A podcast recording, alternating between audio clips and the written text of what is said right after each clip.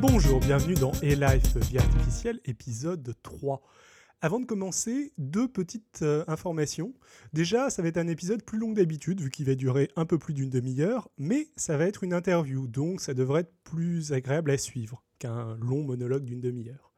Deuxième point, je suis désolé pour tous ceux qui trouvaient que le son n'était pas assez fort. J'ai bien entendu vos doléances et je compte bien m'améliorer là-dessus. Mais j'ai enregistré cet épisode avant l'épisode 2, il y, a, un bon moment, et je me rends compte en le montant que le son est vraiment très faible. Donc j'ai tout essayé pour le booster, d'ailleurs peut-être au détriment de la qualité audio, mais je n'arrive pas à faire euh, mieux que ce que vous allez écouter. Euh, veuillez accepter mes excuses. Bonjour, bienvenue dans A-Life Vie Artificielle numéro 3. Et aujourd'hui, cette fois-ci, j'ai un invité avec qui nous allons parler de... Nous allons parler de robotique bio-inspirée et d'approche animate. Et tu es d'ailleurs, qu'est-ce que tu fais devant moi? Alors moi, je suis Andy, donc je suis... Euh, hum, actuellement, je suis en thèse et j'ai participé à des recherches sur ce domaine de la robotique bio-inspirée. Génial. Et d'intelligence artificielle. Alors, euh, en quelques mots, qu'est-ce que c'est que euh, la robotique bio-inspirée Eh bien, c'est la robotique donc, qui consiste euh, donc, à essayer de concevoir des, des robots en s'inspirant du vivant, Mhm. euh, bon, en particulier euh, de tout le vivant, pas forcément euh, des humains.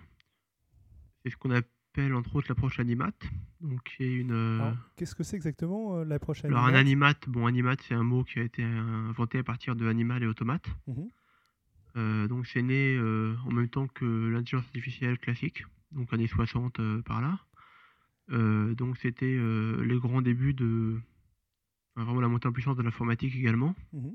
Donc il y avait beaucoup d'enthousiasme sur le ce qu'on appelait le computationnalisme, c'est-à-dire la, la- on disait qu'on allait pouvoir à terme simuler euh, l'intelligence, euh, la conscience, la cognition par des moyens informatiques, c'est-à-dire par des, des computations sur des, sur des symboles. Mhm. Euh, donc il y avait beaucoup d'enthousiasme de la recherche en IA à ce moment-là. Il y avait des gens qui n'étaient pas aussi enthousiastes, enfin ils étaient enthousiastes aussi, mais sur euh, d'autres choses, euh, qui disaient que oui, bon bah c'est un bon but, mais qu'on en est encore très loin. Mhm. Qu'avant d'essayer de faire des ordinateurs qui pensent comme des humains, ça serait bien d'essayer de, de revenir à, à ce qu'on pensait être bah, la base de l'intelligence et de la cognition humaine, c'est-à-dire les capacités qu'on considère comme intelligence et comme adaptatifs chez les animaux. Donc finalement de faire des, des ordinateurs et en particulier des robots qui vont simuler le comportement animal et l'intelligence animale. Qui- si je comprends bien, c'est aussi un petit peu le, euh, les deux approches entre euh, tenter de faire une intelligence euh, complètement déconnectée, une, une intelligence artificielle version pur esprit, euh, disons, ça. et euh, quelque chose de plus concret qui est connecté à un corps. C'est ça, c'est-à-dire que le, la robotique, l'animate, c'est un exemple de ce qu'on appelle de la robotique autonome. Euh, et au niveau intelligence artificielle, de l'intelligence artificielle située. C'est-à-dire qu'on n'a pas un, un robot ou une, une intelligence artificielle qui est dans les limbes d'un ordinateur. Mhm. On a quelque chose qui est dans un robot, le robot lui-même dans un environnement. Mhm. Et c'est l'interaction entre ce robot et cet environnement qu'on va pouvoir qualifier de comportement intelligent. Et D'accord.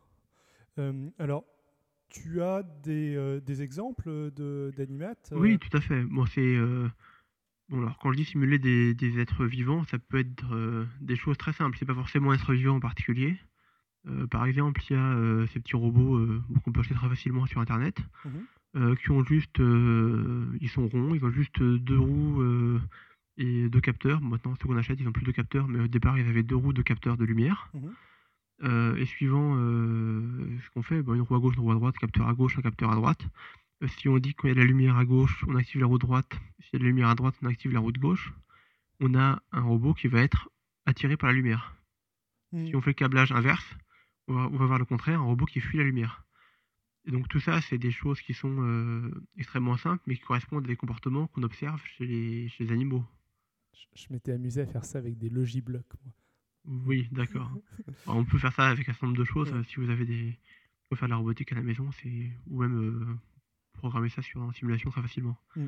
Mais voilà, bon, les animaux qui vont euh, vers ou qui fuient la lumière, euh, il y en a des tas. Et finalement, ce qui est important, c'est c'est de se dire qu'on a, je dirais, on a un comportement qui semble intelligent, qui émerge entièrement de, du couplage sensorimoteur, c'est-à-dire le robot perçoit son environnement et se sert de cette information pour agir dans l'environnement, se déplacer. Et c'est du couplage entre finalement le, la physique, la du, physique robot. du robot, mais qui est très simple dans ce cas-là, Mhm. et l'environnement qui est simple aussi, euh, que naît un comportement qui semble euh, intelligent. intelligent. euh, qui, est, qui est intelligent.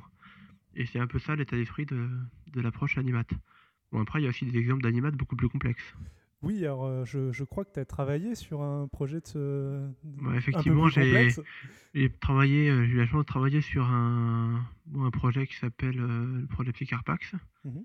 qui est mené par des chercheurs en robotique euh, du CNRS euh, à l'université Pierre et Marie Curie, qui est un robot qui vise à simuler un rat artificiel. Oh. Donc, il y a des, Alors des qu'est-ce que ça va être un rat Un artificiel rat artificiel, c'est un robot. Bon, le robot a une tête de rat. et, euh, bon, il est en plastique. hein, Il a une plastique, il a des roues, mais je veux dire, il a, la- il a à peu près la forme générale d'un rat. C'est un Et rat surtout qu'il a des. Enfin, pas virtuel. Il y a des- beaucoup d'expériences qui ont été faites en, en simulation, mais là, c'est un vrai rat physique. euh, je l'ai un vu. pseudo-rat. Oui, désolé. euh, euh, Ma faute. mais virtuel, oui, robotique. si tu veux. Robotique, Effectivement, oui, oui, c'est pas, un vrai rat physique. Il n'y a, rien de vivant dedans, c'est bon. Ouais. Et donc, surtout, il a les organes perceptifs qui ont été euh, construits de façon le plus analogue possible à un rat. Alors, parle-nous un peu plus, ouais, des. euh, Bah, des par exemple, euh, bon, il a des, des petites caméras à la place des yeux, mais bon, il a une vision binoculaire, mais qui est pas forcément très développée, mais ça c'est normal vu que c'est le Les cas. Le rat, c'est pas un animal très visuel. Par contre, les rats, ça se repère beaucoup avec les vibrisses. Lorsqu'on appelle les vibrisses, c'est ce qu'on appelle, moustaches. c'est ça, c'est ce qu'on appelle vulgairement les moustaches. Euh, bon, c'est pas juste pour faire joli, c'est un organe perceptif très important pour le rat, euh, qui lui permet en fait de, de ressentir son environnement à courte distance, c'est-à-dire qu'en en frottant un peu ses, ses vibrisses contre les obstacles, les murs, euh, le sol, il va savoir à quelle distance sont les obstacles, si jamais c'est plutôt dur, plutôt mou, plutôt rugueux, plutôt lisse. Mhm. Et c'est très important pour, pour explorer, pour comprendre son environnement pour lui Plus que ça vu, en fait. plus que sa vue. Mm. Et c'est pour ça qu'il se débrouille très bien dans le noir également. Euh, bon, bah, dans... pour le projet Psycarpax, il y a des personnes qui ont créé euh, des vibrisses artificielles. D'accord. C'est-à-dire un. avec à la fois un modèle, enfin des, des vrais vibrisses qui, euh, qui vibrent, des petits capteurs qui regardent comment elles vibrent, et un modèle informatique derrière pour traiter ça, et en tirer des informations sur l'environnement comme le rat. C'est- assez enthousiasmant de réussir à créer des, euh, des organes euh, entre de perceptifs euh, réalistes pour. Oui, tout à fait. Mais d'ailleurs, il y a des il y a toutes sortes d'applications euh, autres. Bon, là, on sort un peu de, de ce qui est véritablement la robotique autonome. Mais si on parle des approches bio-inspirées en général, Mhm. euh, ça a donné. Bon, c'est plus. euh, c'est pas forcément pour la, pour la perception, parce que copier la perception animale, ça peut être très compliqué. Mhm. Par exemple, copier le- des choses comme la, la- la vision qu'ont les, les humains, c'est, ou les, enfin, les animaux, c'est compliqué. Mais souvent, c'est pour d'autres choses. Par exemple, les. euh, plein de technologies qu'on a tous les qu'on a euh, quotidiennement, elles ont été copiées de la nature de façon plus ou moins évidente. bon, ça- quelques exemples Bon, ah, bon, déjà, euh, si on prend l'exemple historique, les premiers avions, ils ont été créés en regardant comment volaient des oiseaux, des chauves-souris. Tout à fait. Euh, si on prend un exemple plus précis, les bandes velcro par exemple, Mhm. ça a été créé en, en copiant des, des espèces de, de fleurs qui s'appellent la bardane, je crois. Les- des, espèces de petites plantes qui font des, des graines Mhm. euh, qui s'accrochent partout. Enfin, je sais pas si, enfin, ça arrive qu'on a dans la est de la forêt ou dans les champs où il y a ces trucs-là qui s'accrochent partout dans les dans les pulls, euh, toutes les matières un peu douces. D'accord. Et il faut les décoller après parce que sinon, enfin, enfin, donc ces trucs-là, en fait, c'est une espèce de velcro naturel. Mhm. Et c'est fait pour s'accrocher au pelage des animaux pour être transporté, pour, euh, pour disséminer la, pour disséminer les. C'est ouf. Ça. euh, ça. Et en fait, euh, le velcro a été, euh, a véritablement été créé, inventé, en regardant comment, comment marchait ce truc-là Mhm. et en le copiant volontairement. Il y a un brevet dessus qui a été, qui, qui sort de, de ces recherches-là. D'accord. Et alors, pour revenir à notre Oui. euh, petit rat, enfin, sauf si tu as d'autres choses à fait, dire euh, là-dessus, est-ce qu'il a aussi un. Tu, tu me dis donc qu'il a des organes perceptifs euh, super réalistes. euh, et au niveau de son cerveau. Alors au niveau du effectivement de l'intelligence artificielle, on a également donc c'est quelque chose qui adhère à complètement à l'approche animate. Mhm. Donc c'est-à-dire qu'au lieu de d'avoir bon c'est un peu ce que j'expliquais tout à l'heure, au lieu d'avoir quelque chose qui est structuré comme on a beaucoup en IA classique sous l'angle flux d'informations. C'est-à-dire, on a une entrée, on a une sortie, par exemple, euh, des choses de- d'IA classiques qu'on a, c'est le traitement du, du langage naturel, c'est de la traduction en ligne, par exemple. euh, vous donnez un texte, euh, il y a la machine qui, qui le mouline, et vous avez en sortie une, un autre texte Oui. traduit. Plutôt que de voir ce genre de- de- de- d'optique flow comme ça, c'est quelque chose qui travaille en boucle, c'est-à-dire que il y a l'animate, il y a l'environnement. L'animate agit sur son environnement en Mhm. se déplaçant, en agissant dedans. L'environnement agit sur l'animate, que ce soit euh, bah, déjà par les capteurs, euh, surtout l'animate qui reçoit l'information de son environnement. Mhm. Et l'environnement, bah, il peut inclure euh, des prédateurs, des sources de nourriture, de, des choses des zones plus ou moins chaudes ou froides, par exemple. Donc, dans le cas d'un animal réaliste, l'environnement agit aussi sur l'animal. Et donc, finalement, c'est cette boucle-là qui prend en compte et le comportement, de, enfin, le, je dirais, les, qu'on modélise dans le, au niveau euh, IA de l'animal, c'est la partie qui, c'est, c'est la pièce du puzzle euh, sensorimoteur qui est au niveau animal. Et donc, pour ça, on fait. euh, maintenant, les progrès de neurosciences ont permis de faire ce qu'on appelle de la robotique neuro-inspirée. Oui. C'est-à-dire qu'on part des, des neurosciences computationnelles et on part de, de modèles qui ont été créés du fonctionnement de cerveau de vrais rats. C'est-à-dire qu'il y a euh, des chercheurs en neurosciences qui, euh, qui torturent des, des rats, enfin bon, qui, les, euh, qui vont les, euh, l'analyser sous toutes les coutures, voir essayer de comprendre comment leur, comment leur cerveau fonctionne à différents égards, et qui vont proposer des mécanismes, qui vont dire on pense que ça c'est relié à ça, que ça c'est relié à ceci, Alors, tu peux nous en dire un peu plus sur ces mécanismes? Oui, oui, ça je peux. Et donc, enfin, l'idée c'est d'essayer de comprendre des mécanismes comme ceux-ci qui sont identifiés, de les dupliquer Mhm. de façon informatique pour voir, euh, bah, d'une part, s'en servir comme, la, comme outil robotique, Ouais. et d'autre part, euh, pour voir s'ils marchent bien. Parce que finalement, c'est des biologistes qui font ces, ces modèles, enfin des, des neuroscientifiques, et ils sont très contents qu'il y ait derrière des roboticiens qui vont euh, qui les implémenter et qui disent euh, Ah oui, bah, votre modèle il marche très bien, c'est bien, ou alors oui, non, il marche pas très bien, mais par contre, s'il y avait ça en plus dans le modèle, il marcherait, on pense qu'il marcherait très bien. Donc vous, allez chercher dans le cerveau du rat s'il y a ce truc en plus ou pas. Il y a- Ça, c'est il y a des- interaction d'interaction, ça s'est passé. Deux sciences qui. euh, Mais je, je pense qu'il y a de plus en plus euh, d'interactions entre c'est la- l'informatique, la robotique et euh, la biologie. Ça, c'est les sciences cognitives, Ouais. c'est plus qu'un paradigme particulier, c'est une espèce de forum où il y a plein de sciences qui, qui, qui conversent et qui échangent, et c'est ça qui est, qui est merveilleux, je dirais. Bon, plus particulièrement, c'est des choses de. Enfin, ces approches neuromimé- neuromimétiques, c'est-à-dire Mhm. qui essaient de mimer le, le neurosciences. Euh, par exemple, c'est utile pour ce qui est de l'apprentissage. Oui. Bon, si on revient un peu sur l'apprentissage, c'est très important pour, euh, pour la robotique autonome en particulier. Ouais. Euh, Alors, comment, explique-nous un petit peu comment ça se passe, euh, quelles sont les, les différentes manières de faire de l'apprentissage, peut-être? Oui, bien sûr. Donc, le... bon, un robot qui est dans un environnement et on s'attend à ce qu'il, littéralement, à ce qu'il obéisse une tâche. Donc, si on veut simuler, de façon stricto sensu, un animal, une tâche de survie. Donc, il doit se débrouiller pour survivre dans un environnement potentiellement hostile.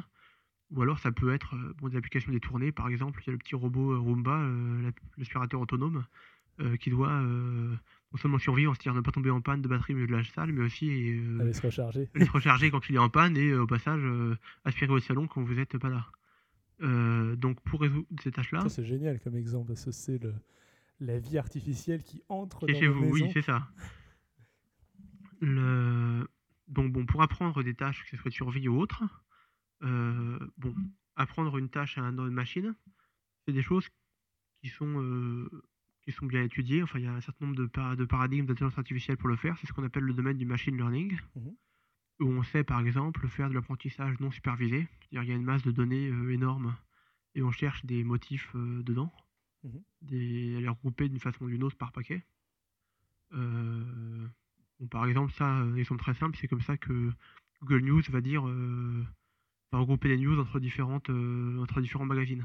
Il va vous dire, j'en sais rien, euh, le machin truc, si machin truc a été élu à tel poste hier, Google News va vous afficher une ligne sur le machin truc qui a été élu qui vient d'un journal. Il va vous dire, voilà également les 20 autres articles de journaux d'autres journaux qui sont sur le même sujet. Ouais. Bon, ça, c'est un exemple d'apprentissage non supervisé. Google a regardé tous les articles qui traînaient. Il a dit, oulala, ça, euh, je regarde les mêmes mots, ça ressemble à quelque chose. Bon, ça, on sait faire. Il n'y a, pas des messieurs qui se sont amusés à faire euh, Ouh, euh, je vais lire euh, 500 000 articles. euh, Bon, ça c'est très pratique, mais ça correspond euh, à, un à des domaines d'application assez spécial, assez spéciaux. Bon, ce qu'on sait faire très bien aussi, c'est de l'apprentissage supervisé. C'est-à-dire, euh, par exemple, c'est des problèmes de catégorisation ou de, ou de classification. Euh, par exemple, euh, bon, euh, j'ai vu ça, oui, dans les hypermarchés maintenant de plus en plus. si vous allez acheter vos légumes, il faut mettre la petite étiquette pour voir pour combien vous en avez. Euh, et maintenant, de plus en plus, bon, pas partout encore, si vous avez votre sac de, de courgettes, par exemple, vous mettez sur la balance, il y a une petite caméra qui va regarder ce que c'est et qui va vous dire tiens, ça, je pense que c'est des courgettes, et sinon, ça, c'est peut-être des concombres, et sinon, c'est peut-être des poivrons verts.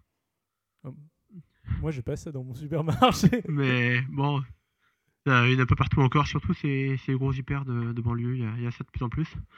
Euh, et donc, euh, ce genre de choses-là, ça a été créé, enfin, c'est le logiciel qu'il y a dans, la balance a été entraîné grâce à des systèmes d'apprentissage supervisés. C'est-à-dire qu'on a sûrement montré à, ces, à ce logiciel euh, des milliers de sacs contenant euh, des courgettes, des concombres, euh, des tomates, des carottes, n'importe quoi. Et on lui a dit ça c'est des concombres, ça c'est des tomates, ça c'est des courgettes, et maintenant débrouille-toi pour apprendre. Et, et voilà, c'est-à-dire qu'il y a une correction finalement. On lui dit, on lui dit exactement qu'est-ce que Essaye c'est quoi. deviner. Si jamais tu te trompes, ça. bah, je te donne la bonne réponse. C'est ça, on fait apprendre à partir d'un corpus d'exemples. Bon, le problème c'est qu'on veut apprendre quelque chose de la vraie vie, on a rarement la correction. Tout à fait. On sait tout pas, cas, oui, Les animaux, quasiment jamais. mais euh, les humains non plus les malheureusement. humains non plus, excepté à l'école. Mais, euh, Excepté à l'école, oui, mais si on apprend une, oui, c'est l'apprentissage particulier à l'école, euh, si on apprend une- quelque chose à faire dans la vie de tous les jours, même dans notre comportement quotidien, on n'est pas toujours satisfait de nos, de nos actions. Euh, et on ne peut pas forcément toujours se dire, ah bah zut, j'aurais dû faire ça pour, pour que ça marche, c'est évident. Hmm, bien sûr. Euh, Sinon, ce serait vachement pratique. non, la vie serait vachement plus, pratique, plus facile. hein. Euh, et donc, finalement, qu'est-ce qu'on a? C'est, enfin, nous, on a toutes sortes de choses. On est quand même des animaux sacrément compliqués. Les animaux euh, sont compliqués aussi, mais ce qu'on sait qu'ils ont, c'est des choses comme, euh, par exemple, si jamais ils, vont, euh, ils sont bien, ils vont se sentir au bien-être, ils vont avoir la satiété, ils ont pu manger, ils ont pu se reproduire, des choses comme ça. Et ce qui veut leur alerter qu'il y a un problème, c'est des choses comme la faim, le froid, la douleur qui leur indique qu'ils ont mal agi parce que bah, ils n'ont pas trouvé à manger, donc il faut qu'ils aillent manger, ou ils n'ont pas échappé aux prédateurs, que tel endroit c'est dangereux, fallait pas y aller.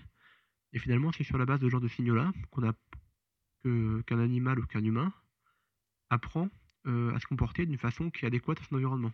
Mhm. Donc c'est un problème qui est très important. Et ça, ça il y a des, des systèmes computationnels pour le faire. C'est ce qu'on appelle les techniques d'apprentissage par renforcement. Mhm. C'est des cas où euh, il y a des actions, on peut choisir de faire différentes actions et on n'a pas la correction, on ne sait pas quelle action est- était la bonne à, à choisir. À la place, on a un signal de récompense, c'est-à-dire euh, une récompense ou une punition, c'était bien, c'était pas bien.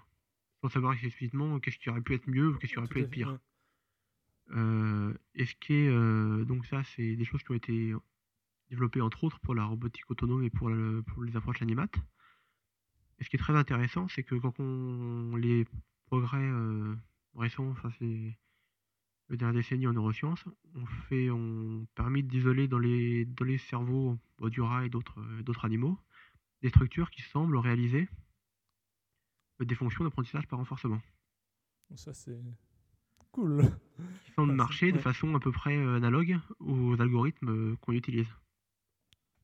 C'est-à-dire qu'on a trouvé. euh, En fait, ce qui est important en soi, c'est pas la, c'est pas la récompense elle-même, Mhm. c'est qu'on appelle la prédiction, la prédiction de récompense. C'est-à-dire, euh, si vous savez que euh, il y a l'anticipation, la différence entre ce qu'on pense qu'on va obtenir et ce qu'on obtient réellement. Euh, si vous savez qu'il y a euh, que dans votre frigo il y a, il y a du chocolat et que si vous le mangez vous allez plus avoir faim, bah ça va, vous avez plus d'informations à apprendre pour ça. Alors que si jamais vous ouvrez le chocolat et que votre frigo vous apercevez qu'il n'y a plus de chocolat, Mhm. là ça va vous, vous dire Ah, tiens mais qui- pourquoi il n'y a plus de chocolat Peut-être que j'ai tout mangé, peut-être qu'il y a, plus rien. Vous allez être déçu.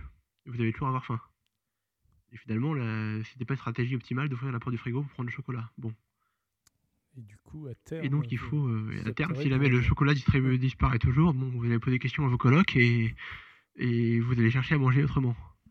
Bon, ben, on a fait l'expérience un peu pareil avec les rats, Mhm. sauf que les rats, on peut leur mettre des petites électrodes dans le cerveau pour regarder comment euh, certains neurones. euh, Ce qui est vachement plus pratique que les humains, on devrait pouvoir faire ça aussi. Euh, si tu es volontaire, il y aura peut-être des gens, mais ouais, pas en France en tout cas. Il faut les en Corée du Nord, je sais pas, peut-être. Euh, oui, donc on a mis des, des électrodes dans certaines parties du cerveau des rats et on leur a donné des on leur a appris que quand il y avait, heu, tel signal, je sais pas, une lumière, des choses comme ça, je sais plus, il y a différentes expériences.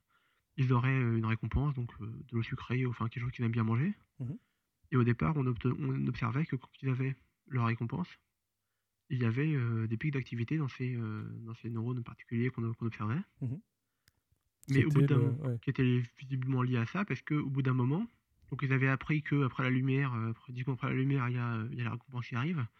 Bah, au bout d'un moment, ils l'avaient appris, donc ils continuaient à avoir leur récompense, mais on trouvait plus, enfin, il y avait plus d'activité particulière dans le dans ces structures. Et par contre, une fois que ça c'était appris, si jamais on rallume la lumière, enfin, on leur donne le signal, mais qu'on leur met pas De de nourriture. là, on observe au contraire une baisse de pouvoir de l'activité. C'est-à-dire qu'il y a une détection que, heu, on s'attendait à avoir une récompense et et on l'avait pas. Donc au départ, on savait pas qu'il y avait une récompense, on l'avait, donc il y avait un un plus. Un plus. Et donc on pense que c'est un signal de prédiction de récompense, donc c'est exactement ce qu'on utilise dans les algorithmes d'apprentissage par renforcement. Donc Et à terme, si jamais on arrête de lui euh, donner de nourriture et qu'on au bout d'un moment, il va finir par signal, comprendre que, va non, finir par, heu, euh, le ça- signal il sert plus il donne plus de nourriture et donc il y a y a pas à être surpris quand après on sait pas si le rat est vraiment surpris. Bon, il faut toujours se méfier entre les les Les interprétations. euh, corrélations entre, heu, bon déjà, qu'est-ce que ça veut dire? Qu'est-ce qu'on peut dire qu'un rat est surpris ou pas? Heu, je suis pas dans l'esprit du rat, on ne sait pas comment comment pense un rat, si on peut dire que ça a un sens qu'un rat pense comme nous on pense. Et surtout, il faut se méfier, heu, fortement des de faire des corrélations directes entre ce qui se passe au niveau des petits neurones dans le dans le cerveau qu'on mesure avec nos électrodes et heu, et ce que fait le et des états internes, heu heu, complexes? Déjà, on voit ce qu'il y a là-dedans, on voit comment le rat se comporte, c'est déjà très bien. Le reste, on peut essayer de faire des modèles, on peut avoir des idées, mais c'est plus complexe. Et alors par contre, on n'est pas proche euh, d'identifier exactement le même circuit dans un cerveau humain ou on y arrive euh, Bah, on sait qu'il y a des choses qui ressemblent dans le cerveau humain. Bon, les mammifères, ça reste, enfin, les mammifères se ressemblent un petit peu. Bien sûr, ouais. Heu, bon, après, les cerveaux de rats et d'hommes, c'est quand même pas la même chose. C'est pas les mêmes structures qui sont les plus importantes, heu, niveau enfin, niveau même niveau taille, heu, niveau organisation, c'est pas la même chose non plus. Mhm. Heu, mais on a a priori repéré des structures qui ont, qui sont à peu près analogues de façon, au niveau au moins anatomique. Parce que bon, on peut pas aller planter des des électrodes dans les cerveaux humains pour voir comment ils déchargent. Bah, il y a des cerveaux humains avec des électrodes, mais c'est des gens qu'on va traiter pour l'épilepsie, par exemple. Mmh. Et on implante des électrodes dans leur, l'intérieur de leur crâne pour faire de l'EEG intracrânien pour voir, heu, comment se passe leur crise d'épilepsie. Et d'ailleurs, c'est une des plus grandes sources, heu, d'informations, heu, en détail sur, La manière dont sur la manière dont ça le- fonctionne le le cerveau, de près, en nombrité et donc il est sûr que le jour où on aura un traitement, fiable et et à 100 pour l'épilepsie, nécessitant, de de haut niveau, heu, pas d'électrode. euh, ça- ça va ça, ça sera une grande perte pour les neurosciences, mais bon, ce sera sûrement un grand gain pour l'épilé pour les épileptiques. Heu, mais donc on peut pas donc aller enregistrer individuellement les neurones dans les dans les cerveaux des gens. Heu, Bien sûr. et donc heu, donc c'est dur de je dirais de véritablement transférer oui, ça. de- d'être sûr et mais on- certain que ça Mais se on passe, peut euh, supposer qu'il y a des choses qui réalisent des fonctions à peu près analogues. Bon après même dans le cerveau du rat, je dirais, c'est pas encore des choses qui sont complètement, complètement, acceptées, consensuelles. Tu as des il y a des ouais, c'est la science, ça discute, il y a des interprétations, heu, alternatives qui sont proposées, il y a des modèles qui sont raffinés, qui sont modifiés.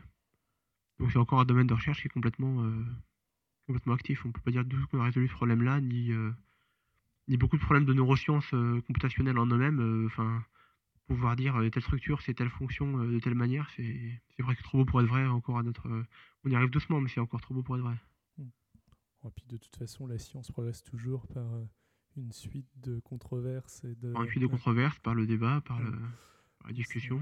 Rien n'est jamais. euh, Et finalement, quand il y a Perpétuellement acquis. il y a suffisamment de preuves dans dans un dans une foi, il y a il y a la théorie qui a tendance à s'imposer jusqu'à ce qu'il y ait quelqu'un qui trouve une meilleure. Tout à fait.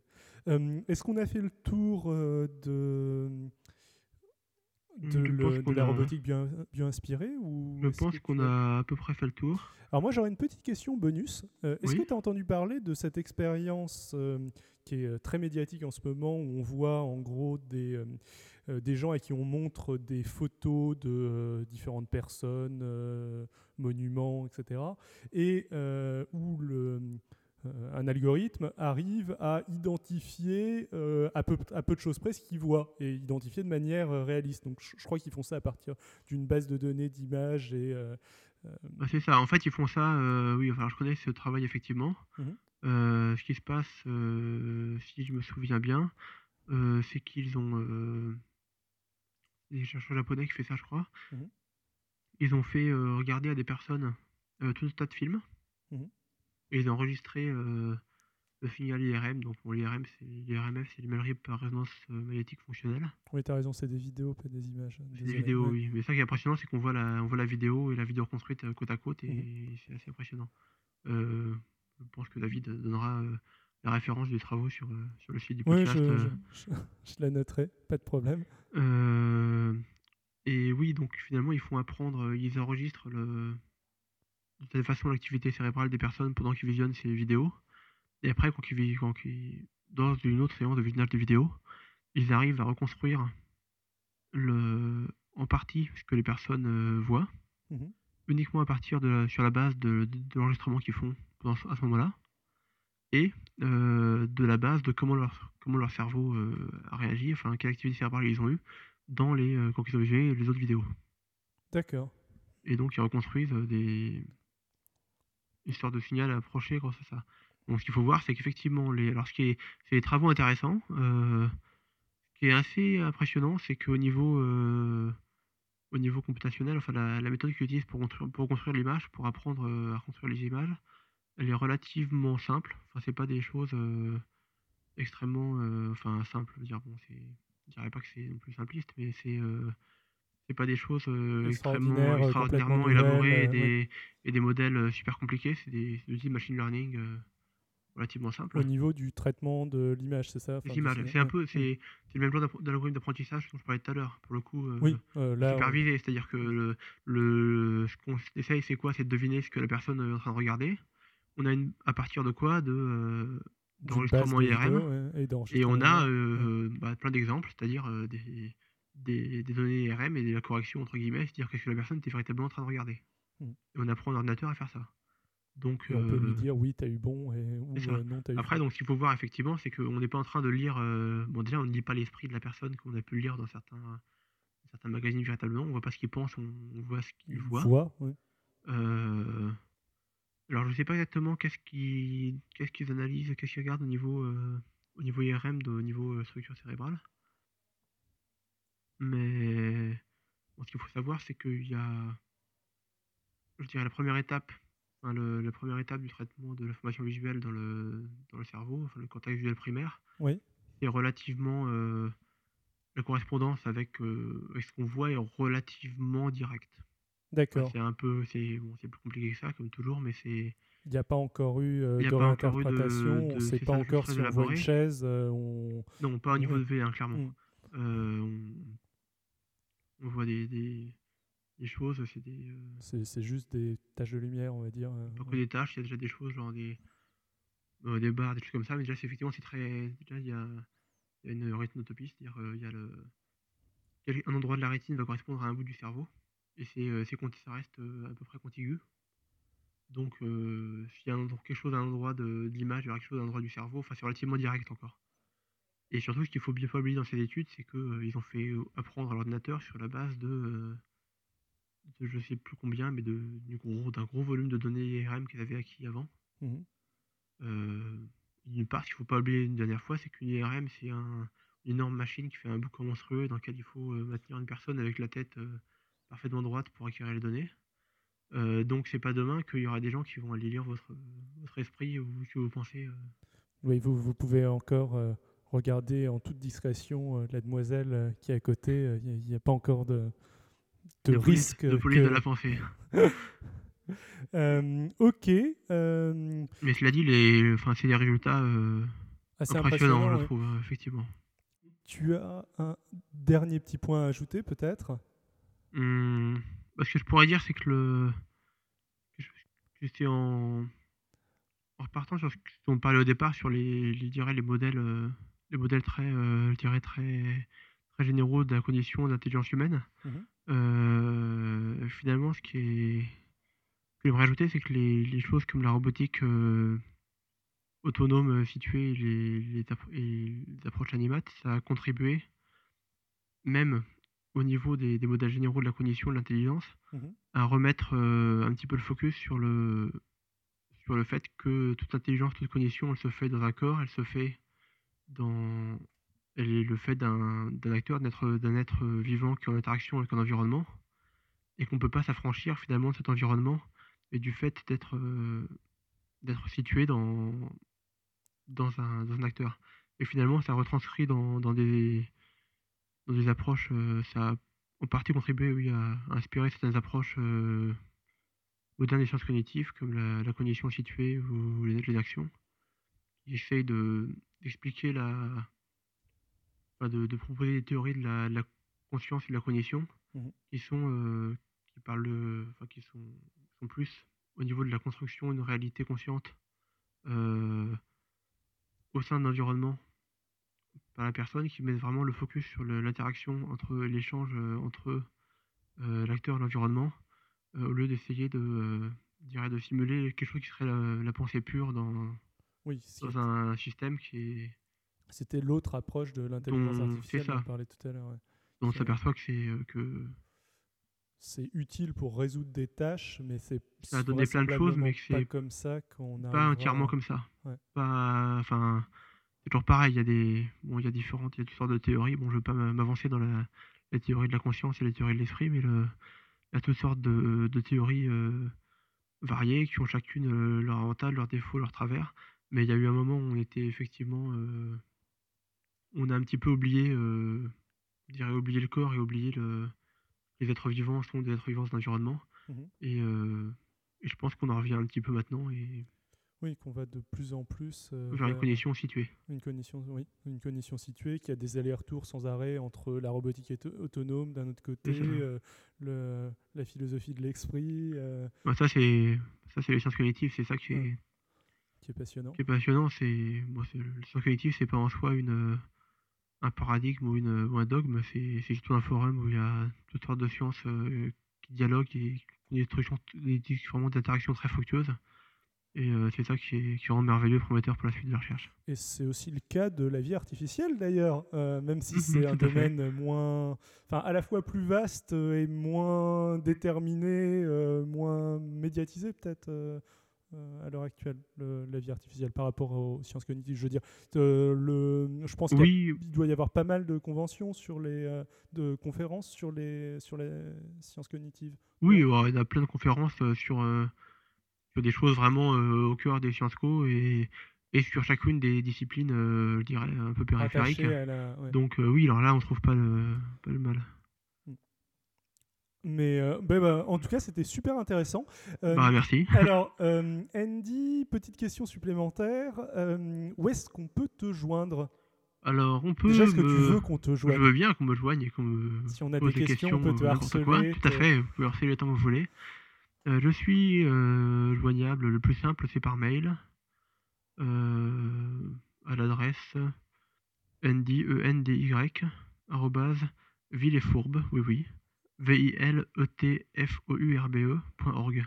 Ah, c'est malin, ce genre d'adresse. Oui, je suis d'accord. Non, bah, en tout cas, merci beaucoup. Euh, je pense que c'était super bah, intéressant. Euh, j'étais moins à l'aise que toi, mais euh, tu t'es super bien débrouillé. merci. Bravo.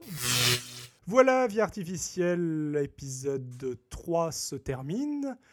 Je suis vraiment désolé pour la qualité sonore qui n'était pas au top sur ce numéro. Je vous promets que ça va s'arranger dans les prochains. Je tiens à remercier tout particulièrement Podcast Science qui m'a accueilli dans leur dernier numéro sur euh, le qui traite entre autres d'exobiologie euh, pour euh, dire un mot sur vie artificielle, ce qui est très sympathique. D'ailleurs, il y a de fortes chances que si vous m'écoutez, ce soit grâce à eux. Remercier tous ceux qui m'ont laissé un message, que ce soit sur le blog comme Franck et Mantine, que ce soit par les réseaux sociaux comme euh, Will Nock, euh, Genma, euh, Barberousse, Alfred Run, John Kellec, voilà. Je tiens à remercier particulièrement Xavier Agnès, qui a fait plus de promos pour le podcast que moi, en particulier sur Twitter. Euh, je tiens aussi à remercier le cinéaste qui m'a laissé mon premier euh, commentaire iTunes, ce qui est euh, sympathique. Vous êtes toujours invité à me contacter pour me poser vos questions par Twitter at xilrian, x i l r i a n par email xilrian, x i l r i a n at gmail.com ou sur le blog vie-artificiel.com. Continuez à m'envoyer des messages parce que c'est ça qui motive euh, pour euh, continuer. Vous pouvez aussi, euh, si jamais vous avez le temps, laisser un petit mot sur iTunes parce que c'est ça qui fait la promotion du podcast. N'hésitez pas à me poser vos questions si vous en avez ou si jamais j'ai dit des bêtises à me le signaler. Comme ça, je mentionnerai vos questions et y répondrai dans le prochain numéro ou mentionnerai mes erreurs et les corrigerai dans le prochain numéro. Enfin, le prochain épisode va parler d'évolution et d'algorithmes génétiques euh, dans une perspective plutôt historique. Euh, et j'aurai peut-être une, petite annonce pour, euh, pour le prochain numéro. Voilà, Vie artificielle numéro 4, c'est terminé. Ciao à tous! I'll be back.